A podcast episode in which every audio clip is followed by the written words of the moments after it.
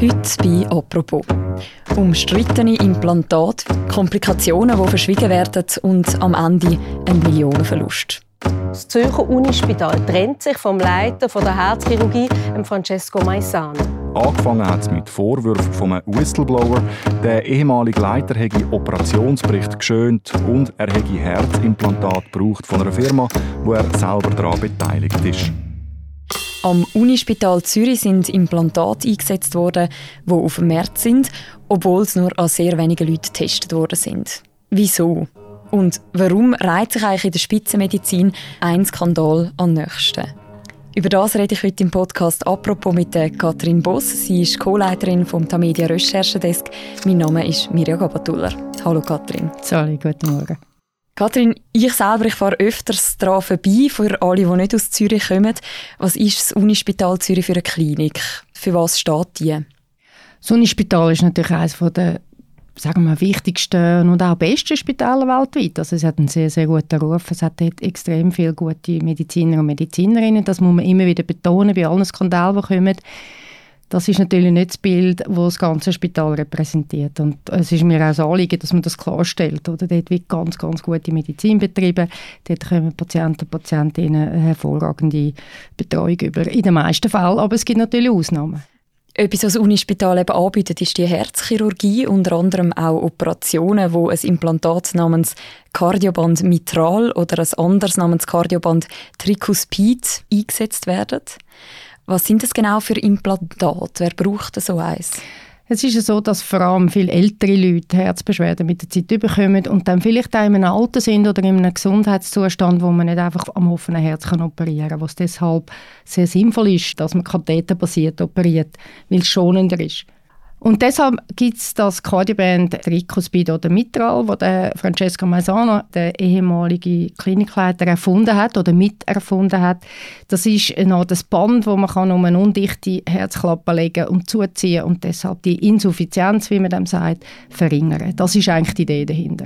So, Professor Maisano, as a surgeon, can you just tell us what is the Cardioband? So, first of all, Cardioband is uh kind of a dream come true. It's a surgical device that you can deliver with a catheter. I think this has been always our dream. Es ist wie Chirurgie, aber ohne Chirurgie. so eine undichte Stelle quasi am Herz. Das hat am 29. Juni 2016 auch eine 74-jährige Rentnerin behandeln im OP-Saal 8 vom Zürcher Unispital. Was ist damals passiert bei dieser Operation? Ja, der ganze Fall ist hochinteressant aus unserer Sicht. Es ist vorgängig so gewesen, dass das Cardioband an zehn Tieren ausprobiert worden ist. Und dann hat man an einem Kongress, hat der Herr Maisano gesagt, das seien erfreuliche Resultate in diesen Tieren. Jetzt brauche es aber doch noch weitere Untersuchungen, damit man es am Menschen einsetzen kann. Und dann ist es zwölf Tage gegangen und dann ist es am Unispital am ersten Mensch eingesetzt worden, eben der Patientin, die du erwähnt hast. Bei dieser Operation ist es nicht ideal gelaufen. Also man hat das Cardioband eingesetzt, dann ist der Draht gerissen, der, den man braucht zum Zuziehen. Der ist gerissen, dann hat man das zweite draufsetzen, hat es aber nicht mehr ganz richtig können positionieren, weil das erste noch im Weg war und so weiter. Also nicht wirklich ideale Situation. Dokumente zeigen auch, dass zwei Tage später der Frau nicht besser gegangen ist. Und trotzdem ist nachher das publiziert worden vom Herrn Maisano, der Fall. Und dort hat er das eigentlich als Erfolg dargestellt. Mhm. Und wie, wie kannst du zu so etwas kommen? Das klingt unglaublich. Das haben wir uns natürlich auch gefragt. Wie kann es zu so etwas kommen? Das darf eigentlich nicht. Und im Normalfall tut das auch nicht. Im Normalfall werden alle Komplikationen festgehalten. Natürlich in der Operationsbericht, aber auch nachher in den wissenschaftlichen Publikationen. Das ist seriöses Arbeiten ist auch sehr wichtig, oder? weil Publikationen, das schauen andere Wissenschaftler an, andere Ärzte und Ärztinnen auf der ganzen Welt und die müssen wissen, wenn es Schwierigkeiten gibt und wenn das nicht dort steht, egal in welcher Art von Publikation, dann ist das einfach irreführend, oder? Und das ist schlechte Wissenschaft, das ist wissenschaftliches Fehlverhalten und das dürfte es eigentlich am Unispital, wie das Zürcher Unispital ist, nicht passieren. Mhm. Und das Cardio-Band und auch das andere, das ist ja nach wie vor noch Markt, oder? Also das wird auch noch eingesetzt. Genau, und das ist eigentlich ein weiterer Punkt, den wir sehr interessant finden und wo das Cardio-Band eigentlich nur ein Beispiel ist. Das sieht man auch bei anderen Implantaten oder anderen Medizinprodukten dass es Studien gibt, wo wir zum Teil wirklich schwierig finden, also schwierig im Sinne von vielleicht zu wenig Patienten drin oder auch die Studie selber gewisse fragwürdige Aspekte hat. Und nachher kommen die auf den Markt, die Implantate. Das ist ja bei Implantaten so, es ist wichtig zu wissen, dass nicht Behörden das zulassen, sondern das ist eine private Firma, die Zulassungsstelle ist. Das heißt, es gibt Studien, wo wenig Patienten, sehr kurze Zeit, Zulassung von einer privaten Firma und dann kommt das auf den Markt. Dann wird das sozusagen losgelaufen auf die gesamte Menschheit und das kann natürlich äh, gravierende Folgen haben. Vielleicht müssen wir das doch noch mal schnell anschauen, die Zulassung jetzt im Fall von diesen Herzklappenimplantaten. Wie ist denn das abgelaufen? Da wird ja vorher wahrscheinlich schon eine klinische Studie durchgeführt, ob das tauglich ist. Genau, also dort war es so, gewesen, dass man eine klinische Studie hatte, wo man am Anfang hat man 61 Patienten eingeschlossen. Die haben sich dann aber sehr schnell reduziert. Am Schluss nach einem Jahr oder nach zwei Jahren sind es nur noch 26 gewesen, nach einem Jahr 39. Also eigentlich ein sehr kleines Sample. Und schon nach einem Jahr, also die Studie hat 2014 angefangen, schon 2015, also kaum hat man die Einjahresmarke erreicht, hat man auf dem europäischen Markt schon Zulassung bekommen. Die Studie ist zwar dann noch weitergegangen, aber die Zulassung hat man bereits gehabt. Also die Zulassung kommt man sehr, sehr schnell über und das ist für mich etwas, was ich denke, wird man weiter müssen anschauen. Also ich finde, das ist auch Brachland für viele Journalisten und Journalistinnen. Da gibt es wirklich ganz viele Fälle, höchst fragwürdig sind. Wir haben das eben vor zwei Jahren bei den Implant Files auch schon sind wir auf einen Fall gestoßen, der haarsträubend ist. Mhm. Du sagst gerade das Stichwort Implant Files. Das ist schon ein paar Jahre her, vielleicht für die, die es nicht mehr so präsent haben. Um was ist es damals gegangen in dieser Recherche? Das war eine internationale Recherche. Gewesen. The story is about things that are implanted into people, an area of medicine that is largely under-regulated. Hips that help people to walk, artificial lenses that allow people to see. Certain devices help people, but you have certain devices that really permanently scar people. It makes sense Genau, da haben wir im Team mit den Deutschen und Belgier und Holländer haben wir zusammen einen Fall angeschaut. Dort ist es um ein Rückenimplantat von einer Bandscheibe gegangen und dort hat man feststellen, dort sind zwei Schweizer Professoren dabei bei der Entwicklung und auch dort hat es Tierversuche gegeben, die haben schlecht ausgesehen, aber das hat man so ein bisschen äh, unter den Tisch gewischt und hat das Implantat dann in einer klinischen Studie ganze sechs bis sieben oder maximal acht Monate ausprobiert und schon ist die Zulassung auf den Markt. Das hat uns dort schockiert. Oder? Wir haben uns niemals vorgestellt, dass man acht Monate schnell ausprobiert, sozusagen, keine Ahnung hat von Langzeitfolgen und dann kommt das auf den Markt. Wieder, wie ich es vorher gesagt habe, eigentlich europaweit zugelassen für alle Patienten und Patientinnen, wenn sie das dann einsetzen. Das Implantat hat sich dann als schlecht erwiesen, also ganz spezifisch bei einer Patientin, die wir begleitet haben, wo sich das einfach im Rücken zersetzt hat. Und die Frau ist nicht von dem Professor, wo wir davor reden, begleitet worden. Also der hat sie zwei Jahre zu untersucht, nachher hat sie lassen und sie hatte keine Ahnung gehabt, dass still und heimlich in ihrem Rücken das Implantat langsam verbröselt. Also das sind Situationen, die einfach katastrophal sind. Und dort mhm. denke ich, die klinischen Studien sind ungenügend. Auch die Kontrolle von so Studien, also wie, wie, wie werden die gemacht, wie viele Patienten werden eingeschlossen und wie seriös sind die Resultate tatsächlich am Schluss. Das denke mich, da gibt es einfach Fälle, wo man nur den Kopf schüttelt und wo etwas muss passieren Also wenn du so etwas erzählst, dann habe ich das Gefühl, wenn ich so ein Implantat bräuchte, das ist ja die absolute Horrorvorstellung, dass sich das dann irgendwie zersetzen tut im eigenen Körper. Ist denn das etwas, wo man jetzt auch kann sagen kann, das ist wirklich ein systematisches Problem? Also muss man sich auch irgendwie unsicher fühlen, wenn man jetzt ein Implantat bekommt oder eine Prothese oder was auch immer? Systematisch sicher nicht. Das kommt total darauf an. Also erstens mal ist es sicher wichtig, dass die Leute immer eine Zweitmeinung einholen. Dann kommt es auch darauf an, ist es ein neues Produkt oder nicht. Vielleicht ist es ein altes bewährtes, wo man ganz viel weiß, wo man sehr viele Jahre Erfahrungen hat. Dann ist das kein Problem. Aber wenn es ein neues Implantat ist zum Beispiel, dann würde ich mich zum Beispiel erkundigen, ist der Arzt, der mir das anbietet, ist der irgendwie liiert mit dem Implantat. Oder? Der Herr Maisana zum Beispiel ist ja der Erfinder gewesen, er ist aber auch der Leiter von der Studie gewesen. Er hat aber auch Aktienoptionen von der Firma, wo das Implantat gehört. Also das sind Verbindungen, wo so die wissenschaftliche und medizinische Unabhängigkeit schon sehr in Frage gestellt ist.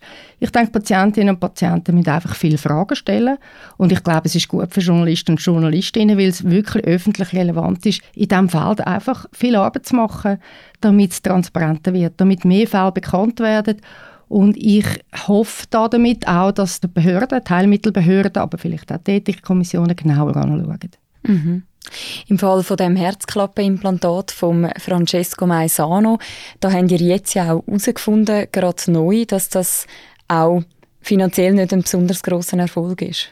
Ja, genau. Also das ist ja das, er hat das eigentlich abgerissen als etwas, das die Welt verändern als der Goldstandard sozusagen. Jetzt sehen wir, dass die Firma, die das aufgekauft hat, also ein US-Konzern hat ja für die Implantate-Firma, die der Maisano mitgegründet hat, 350 Millionen zahlt 2017 und hat dann in den Folgejahren insgesamt 157 Millionen schon müssen abschreiben.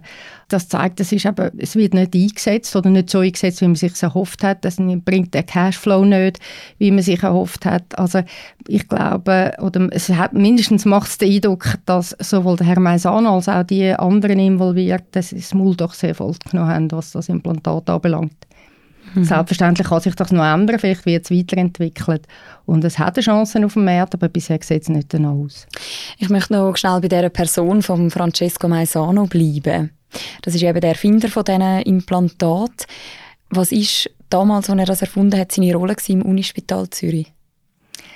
Ich glaube, für das Unispital ist es sehr wichtig, jemanden zu holen, der in diesem Bereich einen Namen hat und, und wichtig ist, nämlich der Bereich von eben katheterbasierten Einsätzen von Implantaten, also nicht Operationen am offenen Herz. Sie haben etwas gesucht und wählen. Der Herr Masano hat schon einen Namen gehabt, dazumal, eben weil er das Cardioband entwickelt hat, mitentwickelt hat. Das ist damals noch im Frühstadium gewesen. Man hat noch nicht abschätzen, was denn das wirklich taugt auf dem Markt. Aber ich glaube, so einen Typ hat man wählen. Und darum hat man ihn geholt auf Zürich und offensichtlich hat er sich dann, ja, das ist klar, sich können aufschaffen sehr, sehr schnell. Also das ist eigentlich erstaunlich, oder? Die hat ihm irgendwie ein Jahr nachdem er da auf Zürich kam, einen Professorentitel gegeben, obwohl er nicht einmal einen Doktor hatte. Er hat sich auch jetzt jahrelang Dr. Med genannt, was eigentlich nicht hätte dürfen und auch auf den Visitenkarten oder beim Uni der Medienmitteilung ist immer gestanden, Dr. Med, das wäre eigentlich nicht zulässig gewesen. Das Unispital hat das jetzt auch als Fehler eingesehen. Sie haben das zu wenig überprüft. Also, und, und dann ist er schnell Klinikleiter geworden. Er ist sehr gefördert worden, weil ich das Gefühl habe, dass man vielleicht sich auch von dem Status oder von dem Label von einer sogenannten Koryphäe ein bisschen hat blenden lassen. Also mhm. Statt dass man genau angeschaut hat, wer ist er, was kann er, wo sind seine Stärken, wo sind vielleicht seine Schwächen, hat man auf den Namen, hat man ja auf, das, auf, auf die Koryphäe gesetzt und äh, Wichtiges eigentlich ausblendet, nämlich ist das eine Person, die eine Klinik gut kann leiten kann, ist das eine Person, die Patienten äh, extrem gut kann betreuen und, und näher ist, also wo sie ihm wichtig ist, dass Patienten exzellente Betreuung und, und Medizin haben. Ich glaube, dort hat man einfach vielleicht ein bisschen die Prioritäten falsch gesetzt. Er hat ja auch selber die Rolle von einer Koryphäe eingenommen. Also zum Beispiel hat er gegenüber Tele Zürich 2017 erzählt, wie stolz man auf seine Erfindung, eben auf seine Implantate können sein Ich glaube, die, äh, die ganze Welt schaut, was passiert in Zürich, wo wir haben viel Erfahrung mit diesen neuen Eingriffen und ich glaube, das ist äh, ein, eine, ein gutes Punkt. Ich, ich muss sagen, wir müssen alles stolz sein, dass das passiert hier. Oder in einem anderen Interview sagt er auch, die Erfindung, das sei ein Traum, der wahr werde. Caliban is a kind of a dream come true. It's a surgical device that you can deliver with a catheter. I think this has been always our dream. And uh, in our hands today is something that is uh, repeatable, it's, it's, doable from a lot of uh, operators. Es klingt ja auf den ersten Moment wirklich mal traumhaft, so jemanden zu haben, der so etwas erfindet, was so ein bisschen als Durchbruch gesehen wird. Wieso ist er dann trotzdem so umstritten? Ja, ich glaube, weil er es einfach ein bisschen zu wenig genau nimmt. Oder? Es ist, also Innovation ist wirklich sehr wichtig, das ist unbestritten. Also man sollte jetzt nicht da sagen wir, gegen die Erfindungen angehen, sondern die braucht es. Aber es braucht exakte Wissenschaft. Und da gibt es ganz viele Wissenschaftler und Wissenschaftlerinnen, die das betreiben. Und darum finde ich eben im Fall Maisano beschädigt eigentlich auch denen ihren Ruf, die sehr, sehr gut arbeiten. Und am Herrn Maisano, aus meiner Sicht, sein Problem ist, dass er es halt nicht so genau nimmt, dass er ein bisschen übertreibt. Eben, er hat zum Beispiel bei dieser ersten Operation, wo wir vorher darüber geredet haben, gesagt, die sei nur zwei Stunden gegangen, viel, viel kürzer als er mit anderen Konkurrenzimplantaten hätte. Dabei sieht man in den Operations Akte äh, oder in der Krankenakte, dass es sechs Stunden gedauert hat. Also es ist ein, ein ständiges Übertreiben. Es ist, ein, wenn etwas schief läuft, eben ein bisschen äh, beschönigen, also eben in der Publikation schreiben, eine, eine Operation sei ein Erfolg, dabei hat es Komplikationen gegeben, immer ein bisschen besser darstellen, als es wirklich ist und das darf einfach nicht sein in der Wissenschaft. Die Wissenschaft muss ganz, ganz genau sein. Und wenn wir Patientinnen und Patienten sicher sein im Spital oder wenn uns etwas eingesetzt wird, dann nur, weil es Forscher gibt, die seriös arbeiten. Und ich glaube, dort hat er ein Problem. Und darum ist er sehr umstritten. Und das hat man lange Zeit nicht gesehen. Also das Unispital, aber auch die mhm. Uni Zürich haben das nicht gesehen. Ich glaube, sie haben sich ein bisschen blenden lassen. Was ist denn da schief gelaufen von Seiten vom Spital? Wieso hat man sich blenden lassen von dem? Das ist in der Medizin überhaupt ein bisschen das Problem heute, oder? Dass eigentlich wichtiger als dass die Ärzte und Ärztinnen am Patientenbett gut funktionieren, also eine Empathie, die die Leute haben und auf die Leute eingehen.